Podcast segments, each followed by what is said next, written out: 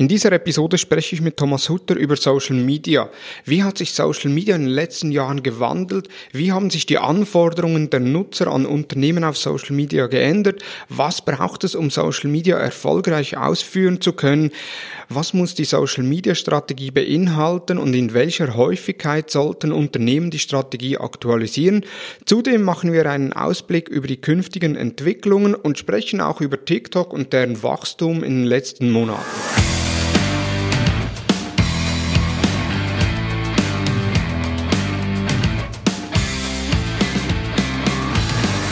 Hallo und herzlich willkommen zur zweiten Episode des Digital Marketing Upgrade Podcasts, präsentiert von der Hutter Consult. Mein Name ist Thomas Besmer. In dieser Talk-Episode habe ich einen besonderen Gast bei mir. Es ist nicht weniger als Thomas Hutter, CEO der Hutter Consult, Blogger, Ansprechperson, Unternehmer rund um Facebook-Themen, gefragter Speaker, Seminarleiter rund um Facebook und Instagram und unentdeckter Barbecue-Influencer. Hallo Thomas. Hallo Thomas. Vielen Dank, dass ich dich äh, heute in dieser Episode zum Thema Social Media heute befragen darf. Bevor wir nun ins Thema einsteigen, noch drei, vier Fragen an dich zur Person Thomas Hutter. Die meisten kennen dich ja von thomashutter.com, auf Facebook sehr aktiv, auf Instagram, auf TikTok sehr aktiv. Die wenigsten kennen aber deinen Arbeitsalltag. Man könnte meinen, du arbeitest 24 Stunden. Deshalb zwei, drei Fragen zu deinem Arbeitsalltag Tag mit der ersten Frage, wie startest du in den Tag? Mein Tagesablauf ist meistens so, dass irgendwann mal relativ früh der Wecker klingelt. Äh, Im Normalfall drücke ich den auch nochmals zweimal weg. Dann wird aufgestanden, direkt neben dem Bett ist die Terrasse, da geht's raus, erste Zigarette am Morgen, also un, absolut ungesund in den Tag starten. Dann geht's in der Regel äh, in Richtung Toilette, Bad, unter die Dusche und wenn geduscht ist, sieht der Tag dann meistens schon wieder ganz anders aus. Ich arbeite dann meistens, je nachdem wie früh dass ich aufstehe, noch ein bisschen zu Hause und danach kommt dann in der Regel das Frühstück mit Frau und den beiden Kindern, mit den beiden Mädchen wo man gemeinsam noch in den Tag startet, vorausgesetzt ich habe einen normalen Arbeitsalltag zu Hause in der Umgebung, in der Firma und bin nicht irgendwo unterwegs an einem Seminar oder äh, an einer Konferenz. Und so, wenn du ins Büro kommst, was ist so deine erste Handlung im Büro? Normalfall Notebook installieren, dann Kaffeemaschine und in der Regel folgt dann auch nochmals eine Zigarette. Also so zur Anmerkung noch, ich kenne ja so den Ablauf von Thomas. Äh, Kaffeemaschine heißt dann, er hat so einen Halbliterbecher von Starbucks, den er mit vier, fünf Kaffees füllt und dann nochmals auf die Terrasse geht, um dann mit voller Energie in den, Start, in den Tag zu starten. Jetzt, wenn Laptop ist installiert, äh, deine Zigarette geraucht, Kaffee getrunken oder auf dem Tisch. Auf welche Tools kannst du in deinem Arbeitsalltag nicht verzichten? Also mal abgesehen vom Handy, was ja sowieso immer dazu gehört, ähm, würde ich sagen, ist wahrscheinlich mittlerweile eines der wichtigsten Tool Asana geworden. Äh, mit den Tasks, was liegt an, was muss gemacht werden, was muss delegiert werden. Ähm, danach immer noch sehr, sehr happy damit äh, Outlook wo dann als Kommunikationszentrale auf die alte Art und Weise per Mails rausgeht und äh, auch ein Tool, was im Arbeitsalltag eigentlich immer wieder äh, genutzt wird von mir, ist die Facelift Cloud, äh, wo ja über die verschiedenen Kanäle Meldungen zusammenlaufen und allenfalls ja auch wieder reagiert werden muss. Und jetzt eben Dein Tag startet früh, endet meistens spät. Wie schaltest du abends ab? Ähm, meistens eigentlich mit Fernsehschlafen. Okay. das heißt, irgendein Format äh, im Fernsehen noch betrachten. Häufig ist es eine Serie auf Netflix. Äh, kann aber auch mal sein, wenn ich das Recht am Fernseher verweigert kriege, weil meine Frau noch irgendetwas schaut, dass dann vielleicht noch ein paar TikTok-Videos angeschaut werden Meistens ist das der letzte Kanal oder irgendwelche Nachrichten und was immer neben dem Bett liegt, sind noch ein Pack Gummibärchen beziehungsweise eine relativ große Kiste. Ähm, das äh, dürfte dann so die letzte Speise vor dem Schlafen sein. Genau, also gesund starten, gesund äh, den Tag abschließen. Gesundheit ist heute ein ganz, ganz wichtiges Thema. Gut, du hast gesagt, äh, Nachrichten liest du. Wie und wo informierst du dich über die Entwicklungen in der Branche oder über die Entwicklungen auf den einzelnen Plattformen? Ich habe grundsätzlich mit Hilfe von Feedly sehr viele Blogs, äh, Portale abonniert, äh, wo nach verschiedenen Kategorien Themen reinkommen. Ich lese da auch tatsächlich mehrmals am Tag rein, was passiert so. Da ich auf den Plattformen, die mir am Herzen liegen, in der Regel auch recht viel selbst aktiv unterwegs bin, äh, sieht man natürlich auch da Neuerungen und, und Änderungen relativ schnell. Aber viel Wissen oder viele Neuerungen sind tatsächlich irgendwelche Blogs, meistens englische Blogs, ähm, die ein Thema aufgreifen und erklären, äh, wo dann bei mir auch teilweise dann wiederum den Entdeckertrieb äh, wecken, um, um zu schauen, habe ich das auch schon oder findet man das in der deutschen Version äh, und entsprechend dann auf die Suche mich begebe. Sehr interessant. Gut, dann eben, du sagtest schon, äh, seit längerer Zeit in Social Media aktiv. 2009 wurde der Blog thomashutter.com gegründet. Seit da an äh, blogst du regelmäßig über Facebook, aber auch über andere soziale Medien oder soziale Plattformen. Deshalb auch die, das Thema der heutigen Episode Social Media heute, wo ich eigentlich direkt einsteigen möchte. Und zwar, wie hat sich Social Media in Unternehmen gegenüber vor fünf, sechs Jahren zu heute verändert? Ja, die Veränderungen in den letzten sechs, sieben Jahren waren in diesem Bereich doch schon sehr gravierend. Ähm, wenn wir das aus Sicht von Unternehmen betrachten, vor sechs, sieben Jahren auch vor acht, neun Jahren war das so, aber vor sechs, sieben Jahren würde ich mal sagen, sehr viel Aufklärungs- und Überzeugungsarbeit, die man als Dienstleister in diesem Bereich als Berater leisten musste. Es gab große Vorbehalte, auch Ängste in Richtung Reputationsverlust. Man hat vielleicht die Möglichkeiten noch nicht so gesehen, gleichzeitig viel Negatives gehört, Möglichkeit von Shitstorms, negativen Kommentaren, also eben irgendwo halt das Thema Reputation, was, was ein Thema war, äh, das immer wieder auftauchte. Gleichzeitig war in vielen Bereichen noch sehr wenig Know-how vorhanden private Anwendung bei Verantwortlichen, bei Entscheidungsträgern vielleicht auf diesen Plattformen eher auch noch gering. Äh, man wollte sich das nicht auch noch antun, beziehungsweise hat halt viele dieser Abläufe nicht aus eigener Hand gekannt oder aus eigenen Erfahrungen gekannt, musste dann entsprechend vieles ähm, erklären, warum ist das so. Entsprechend waren auch ganz viele Mechaniken noch vielen nicht bekannt oder Mechanismen nicht etabliert. Es war relativ viel Neuland für ganz viele. Auch Abläufe, ähm, Richtlinien in dem Bereich, wie geht man damit um, musste zuerst erarbeitet werden. Das Know-how war nicht wie heute generell breit verfügbar, wo man heute mit einer Google-Suche doch relativ viele Dokumente zu diesem Thema findet. Wegleitungen findet.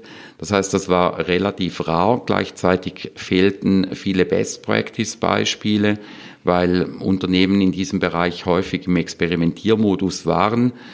Äh, je nachdem hat man sich da auch eher ein bisschen verdeckt gehalten. Wie sind Resultate daraus?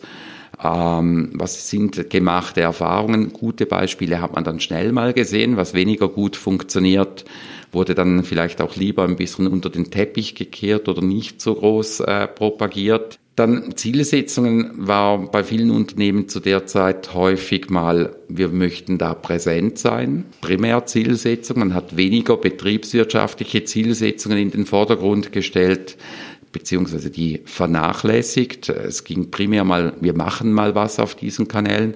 Wir brauchen jetzt eine Facebook-Seite, wir brauchen einen Twitter-Account. Aber es war weniger das Thema, was mache ich darauf und wofür mache ich das, sondern wir sind mal da. Also so früher, ja, unsere Mitbewerber haben auch eine Facebook-Seite, also brauchen wir auch eine.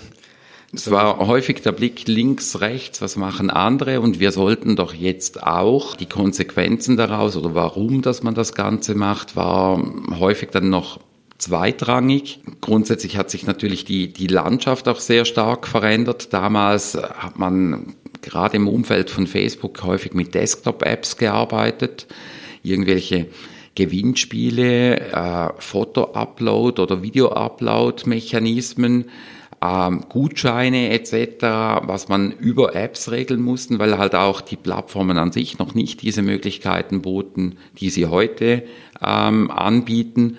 Und grundsätzlich war natürlich das ganze Thema Werbemöglichkeiten auf diesen Plattformen auch noch nicht gleich verbreitet und auch nicht in diesem Umfang möglich, wie wir das heute haben. Das heißt, das Sichtunternehmen, ähm, das war eine andere Welt vor sechs, sieben Jahren, als wir das heute haben. Also bist du der Meinung, dass die Zeiten von Experimentieren auf Social Media definitiv vorbei sind? Oder gibt es immer noch, wo man sagen kann, okay, äh, man braucht eine gewisse Strategie, man braucht Zielsetzungen und innerhalb dieser Leitplanken darf ein Unternehmen noch experimentieren? Ich glaube, viele Grunddinge müssen heute nicht mehr experimentiert werden, aber grundsätzlich ist natürlich die Idee, neue Dinge auszuprobieren und, und äh, Möglichkeiten zu erkunden, nach wie vor extrem wichtig. Mhm. Das heißt, wenn wir, wenn wir so den Bogen zu heute schlagen, Aufklärungsarbeit ist nach wie vor notwendig. Das heißt, das Überzeugen, das ist einfacher geworden, aber die Problematik ist heute, dass viele mit sehr oberflächlichem Halbwissen arbeiten, vielleicht auch jenseits, nach wie vor jenseits von betriebswirtschaftlichen Grundsätzen operieren mit diesen Plattformen. Das heißt, in dieser Goldgräberstimmung, die vor sechs, sieben, acht, neun Jahren damals begann, äh, da kamen natürlich auch sehr viele äh, auf diesen Zug auf in der Beraterszene. Äh, die haben falsch beraten.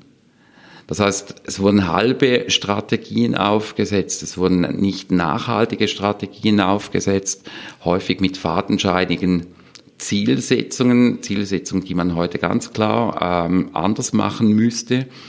Ähm, auch dieser falsche Glauben, ähm, dass äh, beispielsweise organische Reichweite extrem wichtig ist, ähm, dass man Leute, Communities bespaßen muss, ähm, da ist immer noch sehr, sehr, sehr viel Aufklärungsarbeit notwendig und ich glaube, da sind viele Strategien heute nach wie vor falsch, suboptimal oder mittlerweile einfach veraltet.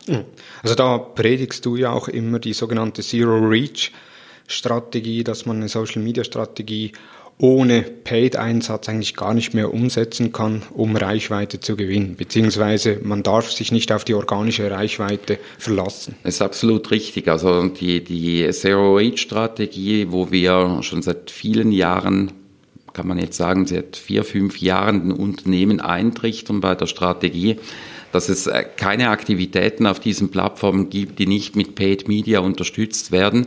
Äh, die hat sich bei vielen Kunden eigentlich eine sehr gute Strategie erwiesen, dass man sagt, okay, ich habe ich hab ein Ziel, das wird mit äh, Paid Media unterstützt und alles, was wir von den Plattformen dazu bekommen, ist quasi geschenkt. Und darauf aufgebaut haben wir halt sehr gute Erfahrungen gemacht. Ähm, Mittlerweile sind auch ganz viele Mechaniken bekannt, erprobt, wo man, wo man weiß, das funktioniert, da kann man das und das damit erwarten. Und es gibt natürlich auch Mechaniken, die man in der Vergangenheit eingesetzt hat, Mechanismen, wo man heute auch ganz getrost sagen kann, die sind gescheitert. Das, das mhm. äh, bringt so nichts mehr. Die Plattformnutzung an sich, die ist natürlich sehr viel professioneller geworden. Die Tools, äh, die im Umfeld zur Verfügung stellen, bieten heute sehr viele Schnittstellen, sei das zu einem CRM-System, zu Helpdesk-Support-System, für aber auch Redaktionsplanung, Publishing stehen heute gute Tools zur Verfügung. Ja. Das heißt, für Unternehmen ist die Arbeit damit auch sehr viel professioneller geworden und mittlerweile gibt es natürlich auch Tools für die unterschiedlichen Einsatzmöglichkeiten, was für ein KMU passt, was aber dann vielleicht auch eher auf äh, Enterprise für große Unternehmen zugeschnitten ist mit Freigabeprozessen oder länderübergreifenden Möglichkeiten. Also da ist viel passiert. Die Werbemöglichkeiten, die sind bei Unternehmen heute teilweise erkannt, werden von einigen Unternehmen sehr geschickt äh, ausgenutzt. Andere sind da nach wie vor in der Experimentierphase oder beginnen erst damit. Also auch da ist noch, noch sehr viel zu tun in Richtung äh, Professionalisierung. Ähm, Erfolgsmessungen haben wir heute sehr viele Möglichkeiten, mit Metriken zu arbeiten, die betriebswirtschaftlich fundiert sind, wo Analysemöglichkeiten da sind, wo der Einsatz von Social Media entlang von Unternehmenszielen auch gemessen werden kann. Also da ist einiges passiert und da ist eher vielleicht die Problematik, dass Unternehmen das noch nicht so gezielt einsetzen oder nicht so professionell nutzen, aber ähm, es ist vorhanden. Genau. Trotzdem sehe ich immer wieder, wenn ich äh, Unternehmen berate, dass beispielsweise die Fehler oder die Learnings aus Facebook, eben die Zero-Reach-Strategie, dass man mit äh, Paid die Reichweite schlussendlich kaufen muss oder auch äh, kaufen soll, um eine gewisse Reichweite generieren zu können, dass der Fehler jetzt beispielsweise auf LinkedIn gemacht wird, dass man sagt, okay, wir machen eine Unternehmensseite, wir haben schnell äh, eine große Reichweite, aber auch da wird ja LinkedIn irgendwann mal die organische Reichweite mhm. reduzieren. Es ist äh, generell ein interessantes Phänomen, dass ähm, Plattformen sehr isoliert betrachtet werden und Learnings, die man auf den älteren Plattformen, wo Unternehmen zuerst aktiv wurden, äh, häufig nicht rüberzieht auf die neuen Plattformen grundsätzlich äh, Idee, dass man Reichweite aufbaut mit Communities, äh, seien das mit Fans oder Followern oder wie auch immer, das wiederholt sich. Das heißt, die, die Jagd nach Fans, die man früher auf Facebook hatte, um darüber organische Reichweite äh, zu generieren, mhm. äh, diese Zielsetzung, die sieht man natürlich heute auch bei Instagram, die sieht man bei LinkedIn und die gleichen Fehler werden auch da wieder gemacht. Und ich glaube, da ist auch das Umdenken noch notwendig in die betriebswirtschaftliche Ausrichtung, dass sämtliche Maßnahmen hinterfragt werden. Wie viel Sinn macht es, Inhalte für eine Plattform oder für mehrere Plattformen zu generieren? Aufwand damit zu betreiben, Kosten zu betreiben, das visuell schön aufzubereiten und dann aber nicht zu hinterfragen, wie viele Leute kann ich damit erreichen?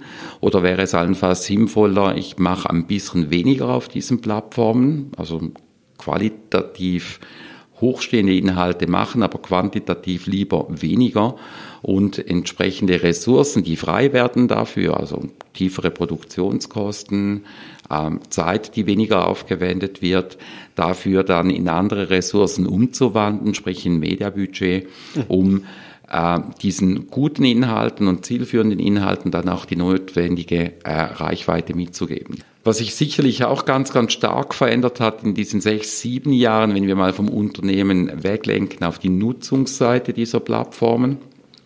Die Nutzung von vielen Kanälen, die war zu der Zeit wesentlich unprofessioneller.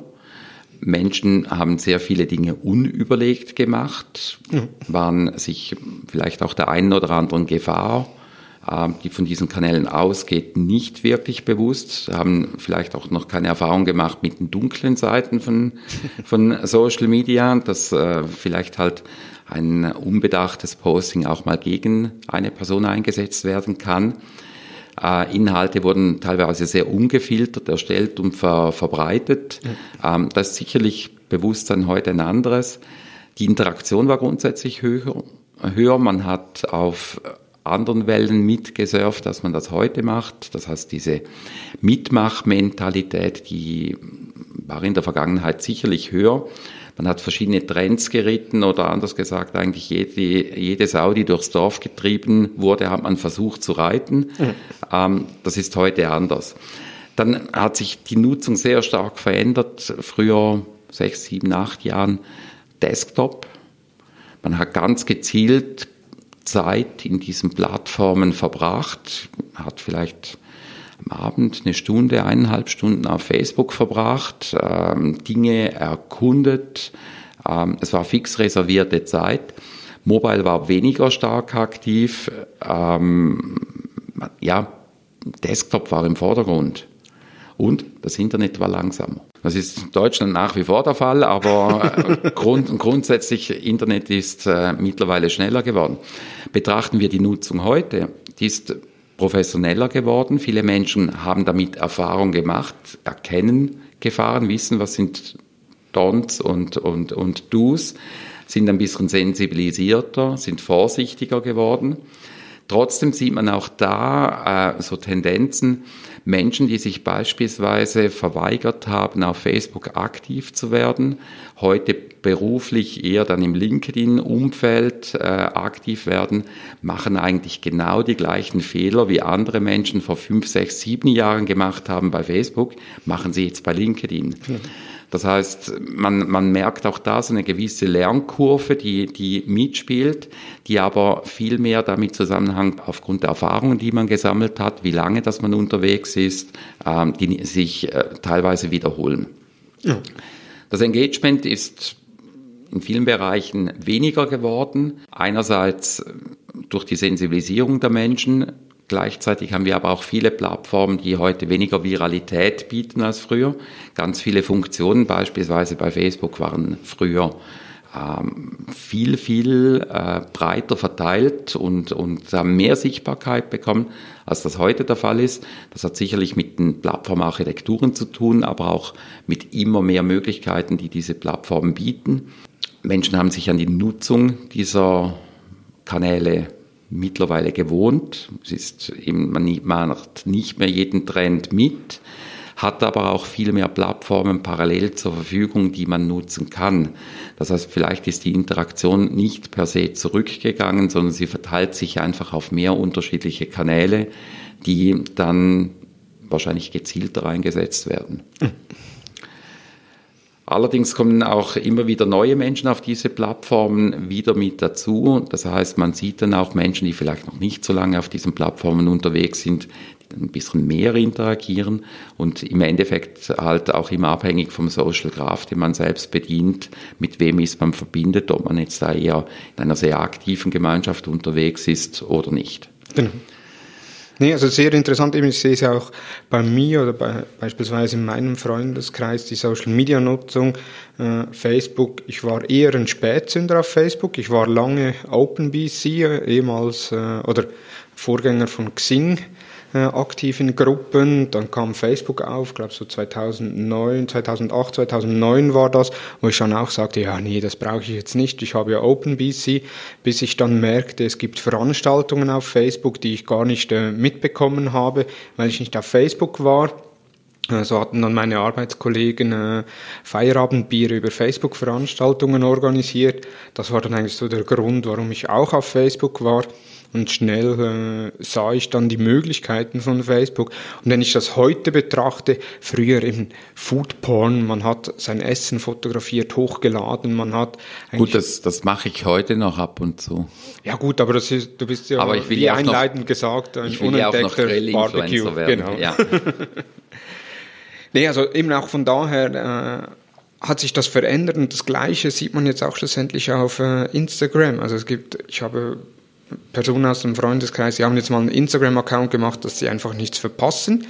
Äh, der klassische FOMO-Effekt, äh, selbst aber wenig posten. Und wenn sie dann mal was posten, äh, dann sind es irgendwelche Bilder, die sicher nicht auf Instagram passen, sondern eher noch an die alten Facebook-Zeiten erinnern. Also von daher schon interessant. Jetzt, wir haben jetzt viel auch über die Nutzung gesprochen. Wie haben sich die Plattformen in den letzten Jahren verändert? Die haben sich massiv verändert. Die sind, äh, waren früher weniger professionell, dafür viraler. Man hat experimentiert, Funktionen zur Verfügung gestellt, geschaut, wie, wie nutzen das Menschen. Menschen, sie waren freier, Sie waren weniger reguliert und reglementiert. Das heißt, Wildwuchsmöglichkeiten waren natürlich breiter. Entsprechend hatte man natürlich auch gewisse Duplizierungseffekte oder Viralitäten mit drin, die wesentlich stärker war und Privatsphäre war weniger ein Thema. Also man, man hatte eigentlich weniger Kontrolle. Ja. Und da merkt man, da haben die Plattformen extrem dazugelernt. Ähm, die sind erwachsen geworden bieten umfangreiche Möglichkeiten und Tools dem Nutzer an. Einerseits Content-Distribution und Management für Unternehmen. Andererseits aber auch im Bereich Sicherheit und Administration, wo mittlerweile auf größeren Plattformen durchwegs Überlegungen natürlich laufen, die sich decken lassen mit äh, IT-Strategien in Unternehmen, was Berechtigungen, Workflows, äh, mhm. Zentralisierung anbelangt. Die Plattformen haben aus Fehlern gelernt Verbesserungen angestrebt, sind viel, viel transparenter geworden. Meldemöglichkeiten und entsprechendes Handeln daraus ist mehr geworden. Ähm, man hat Einsicht in Richtlinien, weiß, wie gewisse Dinge äh, bewertet werden. Und viele dieser Plattformen, und ich glaube, da kann man auch äh, dem Konzern Facebook äh, einen, einen kleineren binden, die sind massiv transparenter geworden. Das haben sie sich selbst auferlegt. Das heißt, viele Möglichkeiten, die wir heute haben für Kontrolle, für Nachverfolgung, die sind eigentlich nicht regulatorisch gefordert, sondern werden geboten, unabhängig von, von der rechtlichen Seite. Und äh, da merkt man, da wurde aus der Vergangenheit sehr, sehr viel gelernt. Und äh, ja, die Werbemöglichkeiten auf diesen Plattformen, die sind natürlich ganz, ganz brutal haben die sich weiterentwickelt, sind professioneller geworden, äh, dass man hier heute sehr gezielt und mit äh, einer sehr hohen Effizienz äh, Effizienz auf diesen Plattformen arbeiten kann und Werbung sehr gezielt verbreiten und einsetzen kann. Also da ist extrem viel passiert. Vielen Dank, Thomas. Jetzt, wir haben jetzt so über die Geschichte in Unternehmen, Nutzung und Plattformen gesprochen. Das heißt auch bei die Nutzung oder die Nutzer selbst sind erwachsen geworden, was Social Media anbelangt. Haben sich da die Anforderungen der Nutzer an die Unternehmen auf Social Media verändert? Ich glaube, ich glaube ja. Also die, die Anforderungen, die wurden sicherlich ein bisschen höher geschraubt. Man erwartet eine gewisse Professionalität. Ähm, ich denke, rasche Reaktion und, und eine Bereitschaft zu unkomplizierter Problemlösung wird von ganz vielen Menschen auf diesen Plattformen erwartet. Professionalität im Kundendienst, dass man mit Problemen sehr professionell umgeht, ähm, Hilfestellung bietet.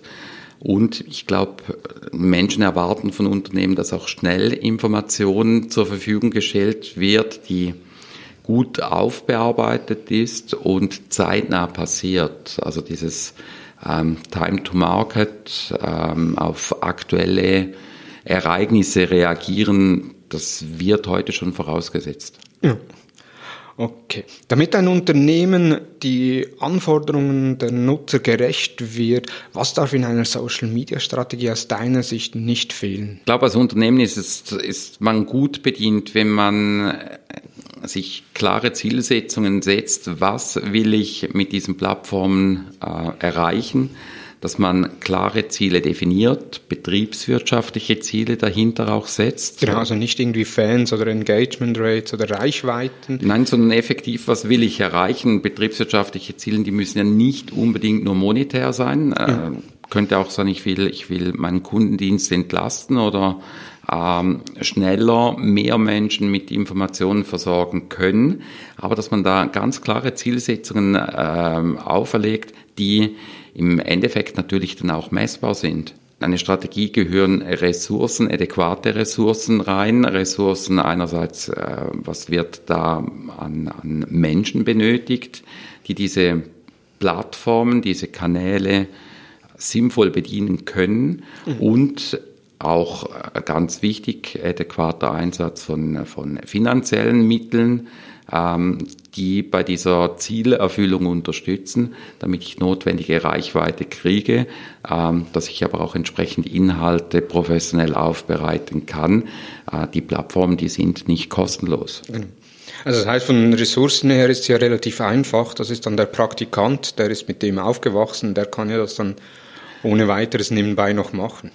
Ja, ähm, leider häufig immer noch die Denkweise in vielen Unternehmen, aber ich glaube, das ist dann einer der nächsten Punkte in der Social Media Strategie. Know-how Aufbau, Know-how Ausbau, dass man da entsprechend Verantwortlichkeiten festlegt. Wer ist dafür verantwortlich? Und optimalerweise ist das nicht der Praktikant, obwohl der vielleicht technisch dann ähm, häufig zu den Personen gehört, die wahrscheinlich diese Plattformen noch am eloquentesten bedienen können. Ja. Aber Verantwortlichkeiten, ich glaube, Social Media Strategien ist Chefsache. Also okay. Das sollte von, von C-Level gesteuert werden und nach unten propagiert werden, vorgelebt werden. Entsprechend sind neben Verantwortlichkeiten auch Berechtigungen und Freiheiten zu definieren, passende Rahmenbedingungen zu schaffen, was darf gemacht werden, was sollte nicht gemacht werden. Mhm. Und wenn äh, entsprechende Issues auftreten, wie wird damit umgegangen, inwieweit kann, äh, können verantwortliche Personen auch direkt entscheiden, wo müssen andere involviert werden. Das ganze Thema Analyse, Messmöglichkeiten, entsprechend um Zielsetzungen zu verfolgen, zu messen, wo stehen wir überhaupt und gleichzeitig aber auch diese Erkenntnisse zu nutzen, um die Social-Media-Strategie wieder zu optimieren und zu schärfen, gehören ganz klar mit dazu. Und äh, ich kann es nur da nochmals wiederholen, Know-how, Aufbau, Ausbau die Plattformen verändern sich, die Nutzung verändert sich, die Möglichkeiten verändern sich und unter Umständen halt eben nicht nur diese Rahmenbedingungen rundherum, sondern vielleicht auch die eigenen Zielsetzungen im Unternehmen. Und auch das gehört für mich ganz klar in eine Strategie mit rein, dass man laufend diese Überprüfung macht, ist diese Strategie noch mit den Rahmenbedingungen, die die Plattformen bieten, die die Nutzung bietet, ähm, übereinstimmend. Mhm. Also auch wir arbeiten ja Social Media Strategien eigentlich nach zwei Bereichen, so einen fixen Bereich, das sind dann eher die Guidelines, das Playbook, wie wie werde ich, äh, wie möchte ich wahrgenommen werden in Social Media? Also beispielsweise äh, als Unternehmen, welche Persönlichkeit kommt mir am nächsten? Äh, und so weiß ich dann auch, wie kann ich gewisse Texte formulieren, Antworten formulieren etc. Das ist dann eher der statische Bereich und der dynamische Bereich, der halbjährlich, jährlich überprüft wird, sind dann einerseits die Plattformen, die Zielsetzungen auf den Plattformen die ja schlussendlich auch von den Unternehmenszielen abgeleitet werden müssen. Und äh, da sind Fans und Engagement Rates bestimmt keine passenden Ziele. Nee, sehr interessant. Äh, die Social Media Strategien, was darf nicht fehlen, äh, haben wir schon beantwortet. Was sind die größten Fehler, die, die Unternehmen auf Social Media machen können? So zwei, drei der größten Fehler, die du kürzlich auch vielleicht selbst gesehen hast? Ich glaube, es gibt, es gibt mehr als ein, zwei große Fehler, sondern ganz viele größere Fehler, die gemacht werden. Ich glaube, der größte Fehler überhaupt, zielloser Einsatz dieser Kanäle. Äh, einerseits ohne Ziele, andererseits ohne vernünftige Strategie zu arbeiten, macht irgendetwas, äh, hinterfragt aber nicht, was man macht. Ich glaube, ein weiteres Problem, zu wenig ausgebildetes Personal, zu wenig vorhandenes Know-how in diesem Bereich, äh, eben halt Problematik, äh, das soll der Praktikant machen versus mhm. ich habe da Fachspezialisten, die sich mit diesen Themen sehr tief auskennen, mit den Wirkungen auskennen. Das heißt, Verantwortlichkeit hier ganz klar falsch delegiert, ähm, dürfte von mir aus gesehen eine große, ein großer Fehler und gleichzeitig eine große Gefahr darstellen. Ich glaube, ein großer Fehler ist aber auch Social Media isoliert zu betrachten, beziehungsweise die Plattform als Strategie äh, zu nehmen. Es geht schlussendlich ja nicht darum, was mache ich für die Plattform, sondern was will ich mit dem Unternehmen erreichen, dass ich Ziele des Unternehmens ganz klar über irgendwelche Plattformziele stelle. Wirkung und Effizienz, die nicht hinterfragt wird alte Strategien nutzen. Also wenn, wenn ich jetzt Geschäftsführer in einem großen Unternehmen bin und ich arbeite mit einer Social-Media-Strategie, die Erstellungsdatum äh, irgendwie 2017 hat und kein Update äh, drin hat, würde ich mich mal hinterfragen, ist das alles noch überhaupt aktuell? Mhm. Und gleichzeitig ist aber auch ein ganz großer Fehler, das sieht man häufig bei größeren Unternehmen, dass der Hunger nach Innovation, Tests mit der Zeit verloren geht. Das heißt, man geht in den Verwaltungsmodus auf diesen Plattformen, nimmt Mechaniken, die sich irgendwo halt mal bewährt haben und kommt in einen gewissen Trott hinein, äh, wo nicht mehr viel Innovation mit drin ist. Und ich glaube, das ist auch eine große Gefahr, dass man da nicht mehr hungrig ist und Neues ausprobiert, sondern auf äh, bestehenden Verfahren festsetzt, was dann wiederum halt bedeutet, wenn die Strategie eins, zwei, drei Jahre alt ist, dass man sich dann vielleicht auch in die falsche Richtung bewegt und da nicht mehr agil bleibt. Genau. Ja, sehr interessanter Ansatz, eben vor allem das Alter der Strategie. Du sagtest jetzt 2017, eigentlich, äh, das hört sich jetzt noch nicht allzu alt an, wenn man aber die Plattformen äh, betrachtet, die haben einen enormen Entwicklungsschub gemacht in diesen drei Jahren. Es sind neue Plattformen hinzugekommen, beispielsweise nur schon LinkedIn mit den Möglichkeiten, die es in den letzten zwei Jahren neu gab. Also ich, ich, ich glaube generell in diesem Bereich, wenn man, wenn man jetzt beispielsweise nur das reine Werbeumfeld betrachtet, Möglichkeiten, die wir vor drei Jahren zur Verfügung hatten, sind andere als heute. Mhm. Und was man nicht vergessen darf, die Plattformen entwickeln sich weiter. Das heißt, Machine Learning, Algorithmen, die unterstützen in diesem Bereich, da waren die Voraussetzungen vor zwei, drei Jahren ganz, ganz andere. Und eine Strategie, die vor zwei, drei Jahren im Werbebereich aufgesetzt äh, wurde, insbesondere im Bereich Facebook und Instagram, die ist heute schlicht und einfach veraltet. Hm. Das heißt, in welchem Rhythmus würdest du die Strategie updaten oder aktualisieren? Ja, eigentlich sollte man die Strategie laufend hinterfragen und, und aktualisieren. Aber ich glaube, wenn man jetzt so ein Zeitfenster bringen wollte, ich glaube, so einen jährlichen Statuscheck, wie man mit der persönlichen Gesundheit ja beim Hausarzt eigentlich auch jährlich machen sollte, ähm, das wäre wahrscheinlich auch hier nicht ganz falsch.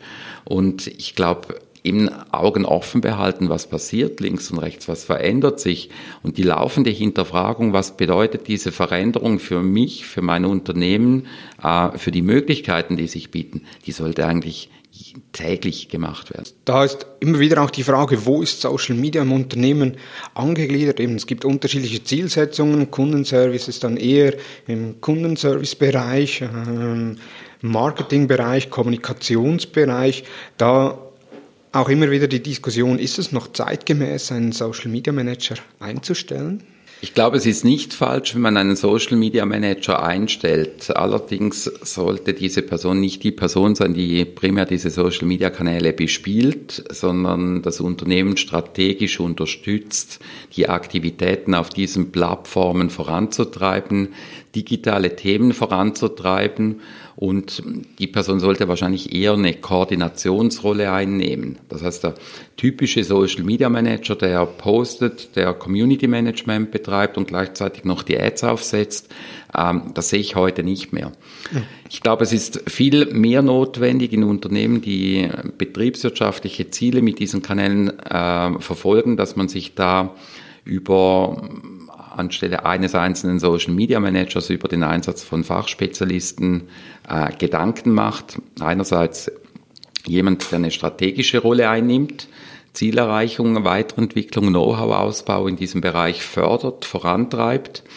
Gleichzeitig macht es Sinn, vielleicht eine, mehrere Personen zu haben, die das Thema Content redaktionell äh, betreuen, haben vielleicht dann auch eher Personen, die ähm, Texter, Journalisten Background haben, ähm, die sich mit Inhalt, mit Kommunikation als solches auseinandersetzen.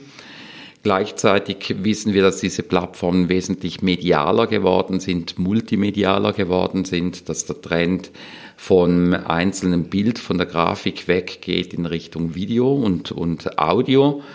Das heißt, ich brauche vielleicht hier eine Person, die sich kreativ auseinandersetzt, wie werden Inhalte dargestellt, die über multimediale Fähigkeiten verfügt, auch ein Video aufzubereiten, ein Video aufzunehmen, ein Video zu schneiden, mhm. zu vertonen. Dann die Advertising-Schiene in diesem Bereich ist wesentlich komplexer geworden, als das vor ein paar Jahren der Fall war. Vielleicht brauche ich auch eine oder mehrere Personen, die sich ums Thema Advertising kümmern, die einen performanceorientierten Ansatz fahren, vielleicht dann auch nicht unbedingt so kreativ sind, sondern eher, eher ähm, betriebswirtschaftlich für das Unternehmen mitdenken und entsprechende Messziele aufbauen. Und dann ist sicherlich auch der Bereich Community Management ein Thema, wo man sich natürlich auch fragen kann, inwieweit kann ich da Support, Helpdesk, Kundendienst, bestehende Teams äh, entsprechend ähm, ermächtigen und befähigen, dass die neben halt Telefon und anderen Kanälen, die sie sowieso bedienen, ähm, vielleicht auch gleichzeitig diese Social Media Bediene sinnvoll, äh, Kanäle sinnvoll bedienen können. Hm. Also wir hatten vorhin in der Social Media Strategie, was nicht fehlen darf, sagtest du einerseits Ressourcen, andererseits natürlich auch ein gewisses Budget, weil Social Media nicht kostenlos ist. Jetzt bei der Aufzählung, was es alles für Personen im Unternehmen braucht, um Social Media erfolgreich zu machen oder erfolgreich zu, unterwegs zu sein in Social Media, sieht man, es braucht definitiv mehr als nur eine One-Man-Show in einem Unternehmen. Die eierlegende Wollmilchsau, wie man ja so schön sagt, die gleichzeitig strategisch gut arbeitet, sehr kreativ ist, Community Management auch bei hektischen Situationen noch im Griff hat, äh, gleichzeitig Advertising-Ziele verfolgen kann und auch noch äh, jedes Video und jedes Bild top aufbereiten kann die dürfte es in einem dynamischen Umfeld nicht geben und äh, ich meine, die Frage ist natürlich immer, brauche ich sämtliche Ressourcen in-house oder arbeite ich dann allenfalls mit, mit Dienstleistern zusammen, die mhm. Teilbereiche oder ganze Bereiche abdecken? Aber auch da äh, im Endeffekt die Ressource Geld wird, ob ich jetzt das Inhouse besetze oder mit, mit externen zusammenarbeite, eine Komponente sein, die darf hier nicht fehlen, wenn man es professionell machen will. Also wir haben jetzt, äh, was braucht es für Personen im Unternehmen, um Social Media erfolgreich zu machen oder zu integrieren, zu betreiben? Schlussendlich auch in der Strategie, die Ziele dürfen nicht fehlen. Was sind so Hauptziele, die man mit Social Media erreichen kann? Also ein Ziel könnte sicherlich das Thema Kundendienst sein. Verbesserung des Kundendienstes, Beantworten von Fragen, Veröffentlichung von How-Tos. Wie geht man mit Produktdienstleistungen des Unternehmens um? Ähm, eins zu eins Dialog, vielleicht eins zu eins Dialog in großer Skalierung mit Hilfe von Chatbots. Ähm, das könnte sicherlich ein Ziel sein, wäre dann so ein, ein Ziel, das dem Unternehmen vielleicht jetzt nicht unbedingt in Richtung Reichweite oder so weiterbringt, aber äh, Abläufe und Kundenbeziehungen verbessern kann. Das ganze Thema Branding, Awareness, Reichweite mit auf Wunsch Millionen von Menschen in mhm. Be Anbetracht von äh, Bewerbung, äh, Bekanntmachen von Produkten, Dienstleistungen, Personal Branding. Leute positionieren in diesem Bereich oder als äh, Employer Branding, dass sich das Unternehmen entsprechend positioniert und interessant ist für zukünftige Mitarbeiter, ähm, als Arbeitgeber sich interessant macht. Das äh, mit Videos, Bildern, Inhalten, Instant Experiences, Sonderformaten und, und, und, und. Also da gibt es ja ganz viele Möglichkeiten. Genau. Klassische Ziele wie Traffic auf Websites, Shops, in den Messenger, auf Applikationen hin, auf andere Kanäle, die zur Verfügung stehen. Betriebswirtschaftliche Ziele, Conversions. Conversions, dass man Leute auf andere Plattformen, Kanäle, Mailinglisten, Applikationen bringt, dass die da entsprechend sich registrieren, Käufe, Kundengewinnung, Lead-Generierung als solches, Probefahrten generieren, wenn man Autohändler ist, äh, irgendwelche äh, Demonstrationstermine, Beratungstermine, was auch immer, oder schlussendlich Rekrutierung von Mitarbeitern. Also ich glaube, die Zielsetzungen oder die Ziele, die, die man verfolgen kann, die sind sehr, sehr, sehr breit. Und es ist halt dann immer die Frage, wo will ich auch prioritär äh, zuerst irgendwo mal beginnen, wie weit will ich über diese Kanäle gehen, wo gibt es vielleicht andere Kanäle, die äh, durchaus äh, interessant sind und äh, wo ich dann Ziele halt vielleicht eben auch ganz gezielt nicht mit Social Media angehe. Aber ich glaube, wenn man da das Feld aufmacht, da gibt es sehr, sehr vieles, was man damit machen kann. Ich denke, die Herausforderung bei den Zielen ist immer schlussendlich die Messbarkeit. Also Ziele werden ja immer smart formuliert, spezifisch messbar und meistens scheitert es an der Messbarkeit. Äh, ich sehe das auch immer wieder, wenn das Ziel Markenbekanntheit ist. Äh, meine Frage dann, ja, wie ist die aktuelle Markenbekanntheit? Ja, die messen wir nicht. Ja, wie will man dann äh, definieren oder wie will man dann das Ziel überprüfen am Ende einer, einer Periode, ob man die Social Media Strategie oder die Ziele in der Social Media Strategie erreicht hat oder nicht. Bevor wir den Podcast abschließen, noch ein Ausblick rund um Social Media. Einerseits, welche sozialen Netzwerke müssen Unternehmen unbedingt heute auf dem Radar haben? Ich glaube, wenn man das ein bisschen nach Prioritäten ordnet, ähm, die ganz großen Player wie Facebook und, und LinkedIn, beziehungsweise Facebook in Kombination mit Instagram, LinkedIn, YouTube, ähm, die wird man auch in Zukunft nicht vernachlässigen dürfen und, mhm. und gehören erste Prio rein. Wenn man das als zweite Priorität definiert, würde ich mal sagen, Pinterest, Xing, TikTok sollten Unternehmen auf dem Radar haben und in dritter Priorität dann alles andere schlussendlich abhängig davon, was habe ich für Zielsetzungen, welche Zielgruppen möchte ich bedienen, welche Zielsetzung kann ich mit welchen Zielgruppen angehen, dass man äh, Plattformen in diese Richtung evaluiert, wobei an Facebook, Instagram, LinkedIn, YouTube führt im Moment kein Weg vorbei. Mhm. Genau, du hattest in der zweiten Prio TikTok erwähnt. Du selbst bist ja auch sehr aktiv auf TikTok unterwegs für die Hutter Consult, aber auch für dich äh, als Thomas Hutter. Wie wird sich TikTok in den nächsten Monaten aus deiner Sicht weiterentwickeln? Also TikTok ist grundsätzlich mal einfach geil. ähm, das äh, hat wirklich ein, ein gewisses Suchtpotenzial. Ähm, ich denke, TikTok wächst weiter. Wenn man die Wachstumsraten in den letzten Monaten betrachtet, gigantisch, wie, wie sich das entwickelt. Äh, entgegen vieler Annahmen nicht nur bei den Teenagern, sondern auch der Anteil der erwachsenen Menschen auf der Plattform, der alten Menschen auf der Plattform, also 30 plus, ähm, nimmt, okay, nimmt entsprechend äh, massiv zu. Und ich glaube, die Plattform, die ist hochinteressant, weil es halt ein, ein Mix ist aus hoher Kreativität, teilweise extrem hoher Viralität noch, also wie hm. bei den anderen Plattformen früher das der Fall war. Sehr viel Unterhaltung, also Entertainment-Faktor, der ist riesig. Gleichzeitig die hohe Internationalität, äh, auch vielleicht mit ähm, einer nicht vorhandenen Bubble. Aufgrund vom Algorithmus, wo Dinge reingespielt werden, wo man sich normalerweise vielleicht auf anderen Plattformen weniger auseinandersetzt. Entsprechend sehr viele unterschiedliche Themen aus unterschiedlichen Kulturkreisen und äh, als Tool ganz, ganz tolle Möglichkeiten, wie man Videos gestalten kann, einfach ähm, und, und trotzdem sieht schnell mal noch etwas recht gut aus. Unternehmen merken, wir beginnen langsam TikTok für sich zu entdecken, machen erste Schritte, aktuell noch eher organisch, da die Werbemöglichkeiten im Moment noch sehr eingeschränkt sind im europäischen Bereich. Entweder ganz groß mit TikTok direkt, dann braucht es aber auch richtig viel Budget dafür. Mhm oder dann halt noch sehr eingeschränkt. Ich glaube auch, wenn man so ein bisschen sieht, wie sich die Plattform wandelt, Zielgruppen werden auch hier ein bisschen älter, äh, das hat sehr viel Potenzial aufgrund des Mix. Müssen sich Unternehmen mit TikTok auseinandersetzen oder wird das wie Snapchat äh, irgendwann wieder äh, verglühen und ich sage jetzt mal keine Relevanz mehr haben? Ja, ich glaube, TikTok wird eine ganz andere Relevanz bekommen als Snapchat. Ähm, am Rande Snapchat, ich habe Snapchat immer gehasst, weil ich es nicht kapiert habe. Okay.